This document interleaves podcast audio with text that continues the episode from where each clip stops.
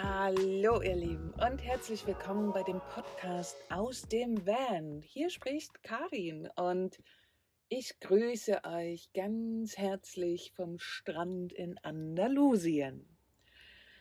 Ich möchte heute in dieser Podcast-Folge wahnsinnig gerne auf eine Frage eingehen.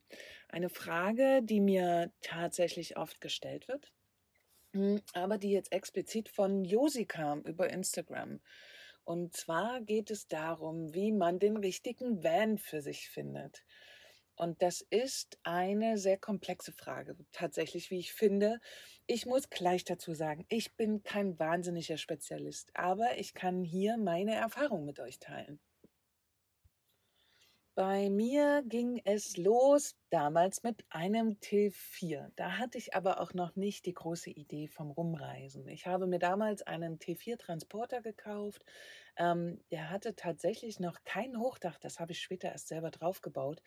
Und so bin ich langsam in diese ganze Vanlife-Nummer reingewachsen. Und am Anfang war er auch sporadisch ausgebaut. Ich habe dann erst mal eine Weile drin gelebt, habe gemerkt, was ich brauche, habe dann irgendwann festgestellt, okay, das niedrige Dach funktioniert für mich nicht. Ich bin eben auch eine sehr große Person. Ich bin 1,90 und es war teilweise sogar schwer, gerade in diesem Bus zu sitzen, ohne den Kopf einzuziehen. Und Liebe Leute, es ist so, dass man dadurch wirklich irgendwann Rückenschmerzen bekommt. So, daraufhin habe ich dann irgendwann ein Hochdach drauf gebaut. Dazu wird es auch nochmal eine Folge geben und auch bald einen Blogbeitrag, weil ja, ich habe wirklich selber mein Auto auseinander geflext. Wobei, da hat ein Freund noch geholfen, aber ich habe selber ein Hochdach da drauf gebaut. Aber auch das ist mir, als ich dauerhaft da drin gelebt habe, auch ein wenig zu klein geworden irgendwann und ich wusste, ich möchte mich vergrößern. Und ich bin nicht explizit auf die Suche gegangen, sondern warum bin ich zu einem Postbus gekommen? Ich habe dieses Auto, was ich jetzt fahre und auch äh, umgebaut habe, hm, bei einem guten Freund gesehen. Er ist damit rumgereist und ich saß so drin und dachte mir so, wow, was für ein Raumwunder. Und ich meinte dann nur so, wenn du dieses Auto irgendwann mal verkaufst, bitte denk an mich. Und ja, was soll ich sagen? Es ist tatsächlich mein Auto geworden. Das heißt, ich musste mich nicht wirklich auf die Suche machen. Ich wusste eben nur, was ich mir wünsche. Ich habe gesagt, wenn ich meinen T4 abgebe, wünsche ich mir ein paar Sachen. Und zwar, dass ich mindestens drei Schritte bis zum Bett gehen darf. Weil in einem T4 die Leute, die so ein Auto haben oder auch so eine Größe wissen es, es spielt sich quasi fast alles auf dem Bett ab, wenn man ein fest verbautes Bett hat, was man, finde ich, wenn man dauerhaft drin lebt, was total Sinn macht, weil man, also ich hatte keine Lust immer umzubauen und deswegen hatte ich ein fest verbautes Bett. Und das war zwar ist es eine Traumvorstellung von wahnsinnig vielen Menschen, wenn sich das gesamte Leben nur noch im Bett abspielt. Aber mich hat es irgendwann wirklich genervt. Und genau, deswegen ist die Idee entstanden, in meinem neuen Bus möchte ich drei Schritte bis zum Bett gehen müssen. Was natürlich bedeutet, dass ich relativ viel Platz brauche. Und ich habe gesagt, dass ich mein Fahrrad, was ich sehr mag, nicht hinten ans Auto hängen möchte, sondern das soll mit reinpassen. So, und damit war eigentlich klar, dass ich ein relativ großes Auto benötige. Und da kommen wir dahin, Leute, ihr müsst für euch schauen, was sind eure Bedürfnisse? Wie habt ihr vor, dieses Auto zu nutzen? Ich glaube, damit kann man schon mal anfangen. Weil fahrt ihr zum Beispiel nur mal übers Wochenende weg oder eine Woche in Urlaub, muss das kein Riesenauto sein, finde ich zumindest. Dann braucht es nicht wahnsinnig viel Platz, dann kann man sich immer ganz gut arrangieren.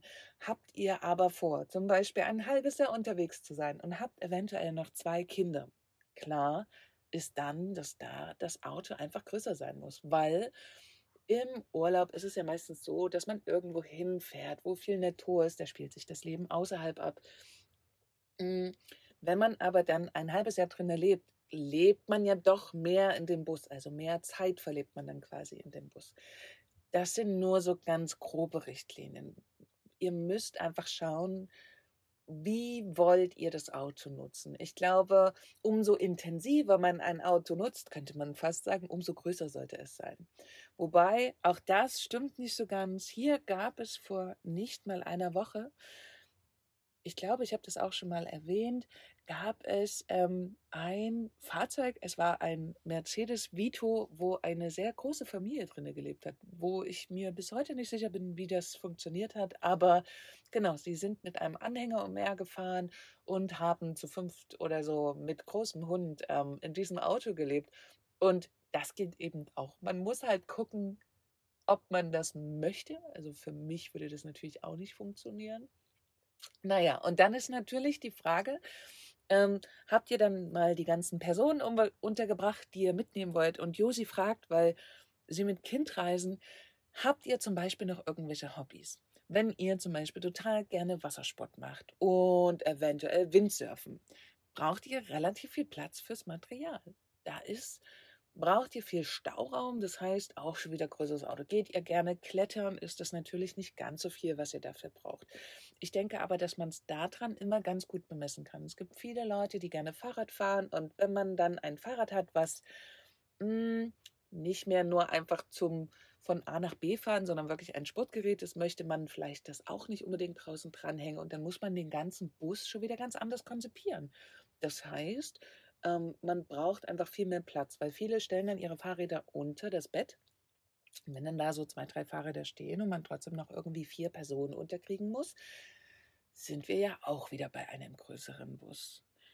Josi hat dazu noch gefragt, ähm, auf was man so achten sollte. Natürlich in erster Linie solltet ihr darauf achten, welchen Führerschein ihr habt.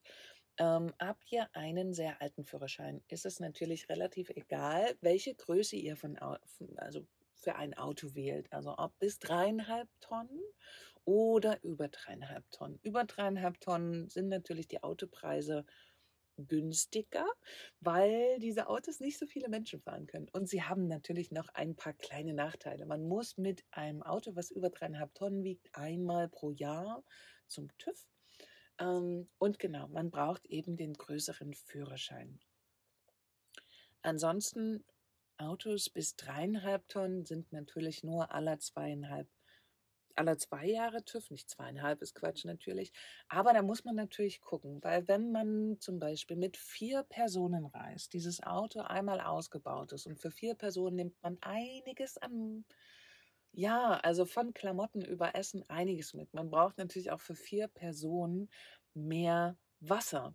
Und da muss man gucken, ob man dann mit dreieinhalb hinkommt. Aber wie gesagt, das müsst ihr davon abhängig machen, wie ihr dieses Auto nutzen wollt. Das, ja, anders bekommt ihr das eigentlich nicht raus. Hm, sie hat noch explizit gefragt, ob es pro Modell noch irgendwelche Schwachstellen gibt. Natürlich hat jedes Auto, was ihr euch aussucht, vor allem wenn es ältere sind, ähm, gibt es Schwachstellen. Und das bekommt ihr eigentlich ganz gut raus und vor allem, wenn es ältere Autos sind, wenn ihr in Foren nachfragt. Man kann nicht explizit sagen, das Auto hat das, das Auto hat das, weil das ist ja auch noch pro Jahreszahl quasi oder wie alt das Auto ist, auch noch abhängig. Diesel- oder Benzinfrage. Puh. Ähm, ich fahre auch wieder einen Diesel, muss ich sagen. Hm, mich stresst diese Thematik mit den Umweltplaketten nicht ganz so. Also, ich habe natürlich die grüne Plakette vorne drinne kleben, weil ich auch, wenn ich mal zurückfahre nach Deutschland, in Städten unterwegs bin. Das macht schon wirklich Sinn, die Euro 4 mindestens zu haben, finde ich. Wenn man wirklich nur ländlich unterwegs ist, kann man das auch vernachlässigen. Und diese Autos sind natürlich dann auch noch mal ein Stück günstiger. Aber sich das zu verwehren, damit wirklich in die Stadt zu fahren, mh, hm, das sollte man sich gut überlegen, tatsächlich. Ansonsten Diesel- oder Benzinfrage, ich kann dazu eigentlich nicht viel sagen. Ich denke, dass es zwar eine Umstellung geben wird, aber die wird jetzt nicht so wahnsinnig brachial kommen. Wenn man ein sehr neues Auto, ich gehe ja jetzt quasi in dieser, ja, in, die, in meiner Meinung immer davon aus, dass man sich ein älteres Auto kauft. Für Neufahrzeuge, ganz ehrlich, bin ich komplett raus. Da bin ich ein so schlechter Ansprechpartner, weil ich glaube, dass man zum Beispiel für Neufahrzeuge wenn es wieder möglich ist, geht zu den Händlern, guckt euch Autos an. Anders kann ich es nicht sagen. Sucht ihr ein Modell, was ihr selber ausbauen könnt, trifft diese, nennen wir es mal, Beratung, die ich gerade mache, eher zu. Ähm, quasi die Frage nach dem Basisfahrzeug, bevor man das ausbaut. Ihr müsst schauen, wie euer Verhalten ist. Wenn ich jetzt an Josi denke, du wohnst in Leipzig. Leipzig ist meine Heimat. Und also glaube ich zumindest, dass du in Leipzig wohnst. Ich hoffe, oder zumindest kommst du aus, kamst du aus Leipzig. Ich bin mir nicht ganz sicher. Aber Leipzig hat zum Beispiel eine sehr, sehr große Umweltzone. Ich habe das jetzt gemerkt, als ich da war. Ich habe auch das Gefühl, dass die ein wenig größer gemacht wurde. Also selbst umliegend Leipzig ist Umweltzone und es könnte durchaus unpraktisch werden, das Auto weit außerhalb abzustellen, um dann in die Stadt zu fahren, um Dinge zu erledigen. Hm, das handhabt jede Stadt anders. Es gibt ja schon die Euro 6, diese blaue Plakette. Ich mache mir da nicht ganz so viel Gedanken, weil die ja tatsächlich nur für Innenstadtkerne quasi noch gilt. Ähm, und bis das ausgeweitet wird, ich weiß nicht, ob es überhaupt kommt. Ähm, und wenn es kommt, dann kann ich dann überlegen, wenn es soweit ist. Aber derzeit betrifft es ja tatsächlich sehr wenig Menschen, außer ihr wohnt direkt in der Innenstadt, direkt in diesem Stadtkern. Da ist das natürlich spannend, sich eventuell eine Euro 6 zuzulegen. Ähm, aber ansonsten finde ich, eine grüne Plakette reicht. Genau. Und das ist das, was ich zu Diesel oder Benzin sagen kann. Benzin ist natürlich, glaube ich, egal.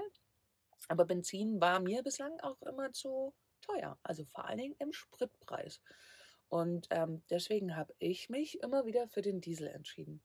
Wie es da weitergeht, werden wir sehen. Also keiner kann voraussehen, wie das Ganze gelöst wird, ab wann es solche Diesel angeblich nicht mehr geben soll oder verboten werden. Ob das jemals kommt, ich weiß es nicht. Es weiß auch ein, eigentlich niemand so genau. Und bis dahin, ja, müsst ihr einfach nach eurem Bauch entscheiden.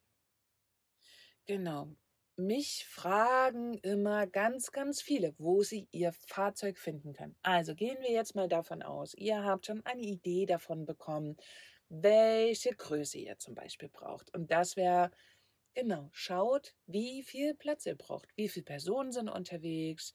Natürlich, wenn ihr selber ausbaut, was wollt ihr alles dabei haben, wenn ihr zum Beispiel kein Problem damit habt, auf Campingplätze zu fahren, muss ein Auto zum Beispiel nicht komplett autark sein.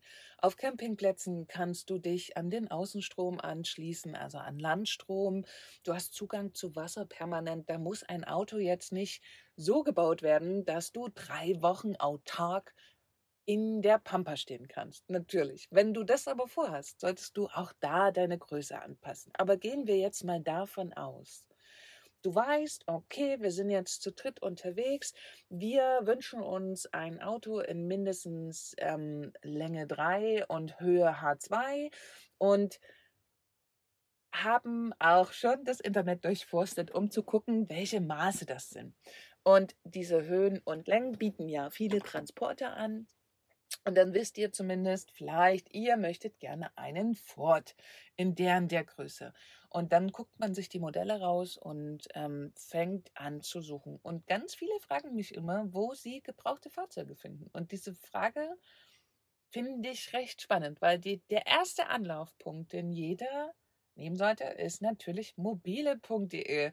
Dort gibt es, also ohne dass ich jetzt dafür Werbung machen möchte, aber dort gibt es das größte Angebot an Autos. Es gibt sicherlich auch noch andere Online-Plattformen, aber das ist jetzt das, was mir als erstes einfällt. Natürlich gibt es auch eBay Kleinanzeigen und auch wenn ihr nicht ad hoc das richtige Modell findet, wenn ihr ein Modell wisst, was ihr sucht, könnt ihr bei eBay Kleinanzeigen wie auch bei Mobile definitiv eine Suche speichern. Das heißt, jedes Mal, wenn ein neues Modell reinkommt, beziehungsweise eine neue Anzeige reinkommt, kriegt ihr eine Information, es ist ein neuer Mercedes Sprinter eingestellt worden. Also mit den Angaben eurer Suche. Und gute Autos gehen auf Plattformen meist innerhalb von zwei bis drei Tagen weg. Ähm, Autos, die wochenlang auf solchen Plattformen verharren oder noch drinstehen, da wäre ich immer ein wenig vorsichtig tatsächlich, weil die wirklich guten Autos, wie gesagt, sind relativ schnell weg.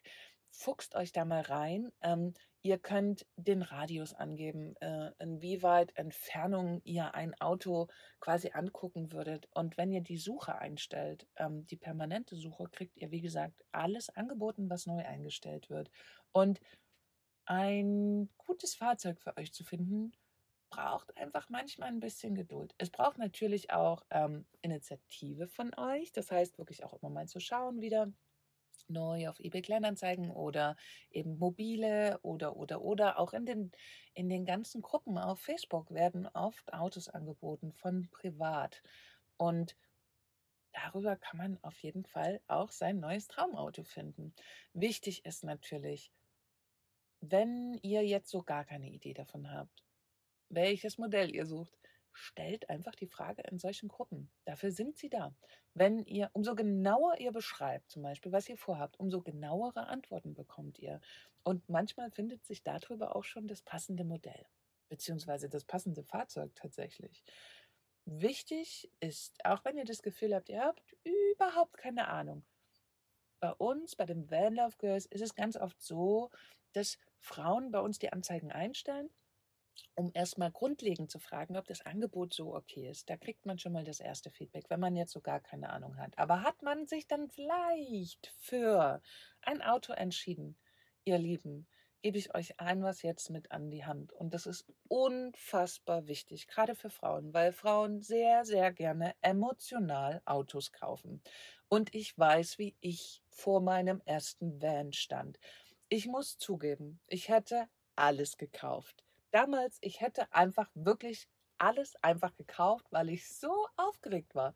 Und dann stehe ich da vor meinem T4 und ich war, wow, ich war so verliebt und ich hatte aber damals einen sehr guten Freund dabei. Ich habe gesagt, ich darf auf gar keinen Fall alleine dahin fahren, weil, wie gesagt, egal was da gestanden hätte, ich hätte es mitgenommen. Ich hatte wahnsinnig Glück, ähm, dass ich damals den T4, es war ein Tipp über jemanden und ich habe den quasi über eine Privatperson gekauft. Micha, der damals mit dabei war, der hat sich unter das Auto gelegt und der hatte auch einfach Ahnung von diesen Autos. Wir haben eine Proberunde gemacht, er hat gesagt, es hört sich alles super an und er meinte dann nur so, also wenn du den nicht kaufst, kauf ich den. Da war ich natürlich super happy, aber nicht, ich weiß, dass nicht jeder so einen Freund hat. Was definitiv immer ein guter Ratschlag ist, ihr Lieben, fahrt mit diesem Auto in die nächste Werkstatt und macht einen Gebrauchtwarencheck. Das gebrauchte Wagencheck, so heißt das. Diese Möglichkeit gibt es sehr oft und ich finde, man kriegt meistens bei dem Verkäufer schon direkt raus, ob da was stimmt oder nicht, wenn man sagt, ich würde gern mal mit dem Auto in die nächste Werkstatt fahren. Ähm, anhand der Reaktion des Verkäufers, ihr Lieben, kriegt ihr directly raus, ob das ein gutes Angebot ist oder nicht. Weil wenn jemand Fachkundiges drüber guckt, ist es immer noch mal was anderes, weil es sind einfach auch verdammt viele schwarze Schafe unterwegs. Machen wir uns nichts vor. Der Markt ist letztes Jahr so krass explodiert durch Corona, weil so viele Leute plötzlich einen Van haben wollten. Und wenn ich den Markt so beobachte, wirklich, ich bin traurig darüber, weil da werden teilweise Autos angeboten. Das ist wirklich unter aller Sau zu Preisen. Und ich glaube auch, ich sehe, ich höre und lese es auch immer wieder bei uns in der Gruppe, dass wirklich Leute über den, ich sage jetzt bewusst Leute, weil ich glaube, es passiert Männern wie Frauen, ähm, echt bewusst über den Tisch gezogen werden. Da werden Autos schnell hergerichtet, da wird mal schnell drüber gespachtelt und ein bisschen Farbe drüber geschmiert, dass es halt von außen nett aussieht. Und dann kaufen die das Auto, weil sie denken, hey, das sieht aber richtig gut aus. Und dann spätestens beim ersten Werkstattbesuch wird dann festgestellt, oh, man kommt ja mit dem Schraubenzieher unten einmal durch den Boden durch. Ja, super.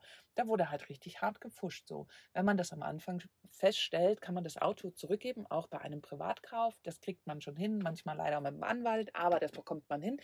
Ähm, aber dafür ist eigentlich auch dieser Gebrauchtwagen-Check. Da kann man gucken, ob es irgendwo besonders viel Lack also besonders viel Lack aufgetragen wurde oder abgespachtelt wurde. Da gibt es solche Messgeräte für.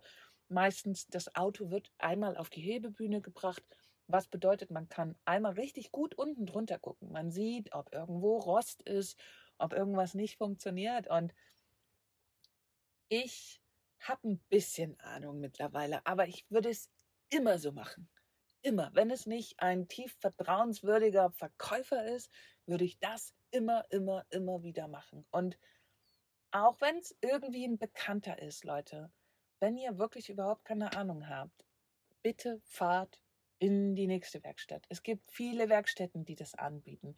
Und ich weiß, dass es auch gerne so, ja, ja, hier gibt es keine Werkstatt. Bullshit, Leute. Nehmt euch das Auto, fahrt die Kilometer, weil angenommen, ihr kauft ein Auto, kriegt vielleicht wirklich einen Schnapper, ähm, kauft euch einen alten Vito für 4.500 Euro, lässt den aber nicht durchchecken. So, und dann habt ihr die Karre. Und dann, hm, super, dann stellt die nächste Werkstatt fest, es ist ziemlich viel zu machen. Und oft ist es so, dass man mindestens noch mal genauso viel, wenn nicht noch mehr reinstecken muss. Und da hat man noch nicht mal angefangen auszubauen. Und das ist natürlich sehr ärgerlich, vor allem wenn man kein großes Budget hat. In diesem Sinne ist das wirklich der Tipp, den ich euch nahelegen kann. Fahrt zur nächsten Werkstatt, Gebrauchtwagen gebrauchte Wagencheck machen lassen. ATO bietet es, glaube ich, auch an. Also auch viele freie Werkstätten bieten, bieten das an. Und lasst euch bitte nicht darauf ein, wenn der Verkäufer sagt, mein Bruder hat aber eine Werkstatt. Bitte tut das nicht. Fahrt in eine unabhängige Werkstatt. Das ist wahnsinnig wichtig. Oder ihr habt eben jemand dabei, der wirklich Ahnung davon hat. Es gibt natürlich aber auch die Möglichkeit, Dienstleistungen in Anspruch zu nehmen. Es gibt natürlich auch Menschen, die das anbieten, die sehr gewitzt sind, die, die, die, ja, die Autos kennen, aber ich bin mir ziemlich sicher, dass das eigentlich quasi fast nur Sinn macht, wenn man etwas Hochpreisiges sich zulegt. Weil alles andere kann auch sehr, sehr gut eine Werkstatt abchecken. Das ist das sind quasi meine Tipps, die ich geben kann. Viel mehr kann ich eigentlich auch nicht dazu sagen, weil wenn man es allgemein fasst, müsst ihr wirklich nach euren Bedürfnissen gucken. Wenn ihr da weitere Fragen habt, könnt ihr mir gerne schreiben. Wir können gerne schauen, ob wir zusammen da etwas erarbeitet bekommen oder ich eventuell euch sogar jemanden empfehlen kann, ähm, an den ihr euch wenden könnt. Aber vielleicht hat das jetzt so ein bisschen geholfen, euch Klarheit zu bringen. Ich denke, für den Anfang ist es ja oft so, man möchte sich auch manchmal erstmal in Ruhe rantasten. Ich habe es ja nicht anders gemacht. Ich habe mir erst einen T4 gekauft und bin dann gleich auf quasi dreifache Größe zwar gegangen, aber ich musste mich da ja auch rantasten. Ich wollte erstmal ein kleines Auto. T4 war für mich eben auch so ein bisschen die so, Gott, ich wollte einfach einen Bulli haben. Oh Gott, das werden mir viele Leute auf die Finger hauen. T4 ist kein Bulli. Doch, für mich ist das ein Bulli. Ich weiß, eigentlich ist es ja der D3. Aber genau, das war für mich so. Und natürlich müsst ihr auch für, mich, für euch noch gucken, zum Beispiel, wollt ihr einen Oldtimer oder möchtet ihr etwas Neueres? Dadurch, dass ich mit einem T4 eingestiegen bin und den auch für mich so zurecht gemacht habe mit Tempomat und so weiter, da waren elektrische Fensterheber und so drin, ähm, habe ich mich über ein paar Jahre einfach an gewissen Luxus gewöhnt für mich war klar, ich kann nicht hm, massiv zurückgehen von diesem Luxus. Klingt jetzt komisch, aber mich hätte man jetzt zum Beispiel nicht in einen Düdo packen können. Also das ist ein relativ alter Mercedes, super Auto, super kultig, mega nice eigentlich, weil super viel Platz da drin. Aber diese Kisten sind schwer, diese Kisten sind langsam und diese Kisten sind laut. Und das ist, wenn man mit dem fährt, einfach richtig Arbeit. Und ich nur gewöhnt, mein T4 mit Tempomat und diesem ganzen Schnickschnack. Ähm, ich hätte quasi, ich für mich hätte diesen Schritt nicht zurückgehen wollen. Ich weiß, dass Menschen da Bock drauf haben. Für mich war das nichts. Ich brauche so ein bisschen Komfort beim Fahren. Deswegen nein, Sprinter jetzt hat zwar nicht viel PS, aber der hat eine Sprintshift-Schaltung, was super entspannt ist. Ich würde auch gern hier, weil das möglich ist, noch gerne einen Tempomat einbauen. Ähm, und ich habe ja so eine Halbautomatik beim Fahren. Ich bin damit super fein. Es gibt leider keine elektrischen Fenster hier, was ein bisschen schade, weil ich oft das Seitenfenster bei Mo quasi nicht aufbekomme während der Fahrt. Logischerweise, das war mit elektrischen Fenstern hier natürlich geil. Ähm, vor allem, wenn man alleine fährt. Mm, aber genau, viel weniger Luxus würde ich gar nicht haben wollen. Also, genau. Also, das nächste wird dann eher ein neueres Auto. Der ist jetzt aus 2003, genau. Sprinter 318 CDI ähm, genau. Aus 2003. Ihr Lieben, ich hoffe, ich konnte euch ein paar Tipps geben, wie man auf das richtige Auto kommt. Es gibt ja auch nicht nur die großen Autos, es gibt auch sehr viele Mikrocamper zum Beispiel. Ihr könntet ja auch Thema Dachzelt, wäre vielleicht auch ein Thema gerade für Leute, die alleine reisen, ist es eventuell eine Alternative. Also es gibt tausend Varianten. Abschließend kann ich eigentlich nur sagen, nehmt euch die Zeit, mal die Händler bei euch abzuklappern, um ein Raumgefühl zu bekommen. Das heißt, ich gehe, ne, das ist jetzt wieder der Tipp für, wenn ihr selber ausbauen wollt. Wobei, der gilt auch für fertige Wohnmobile.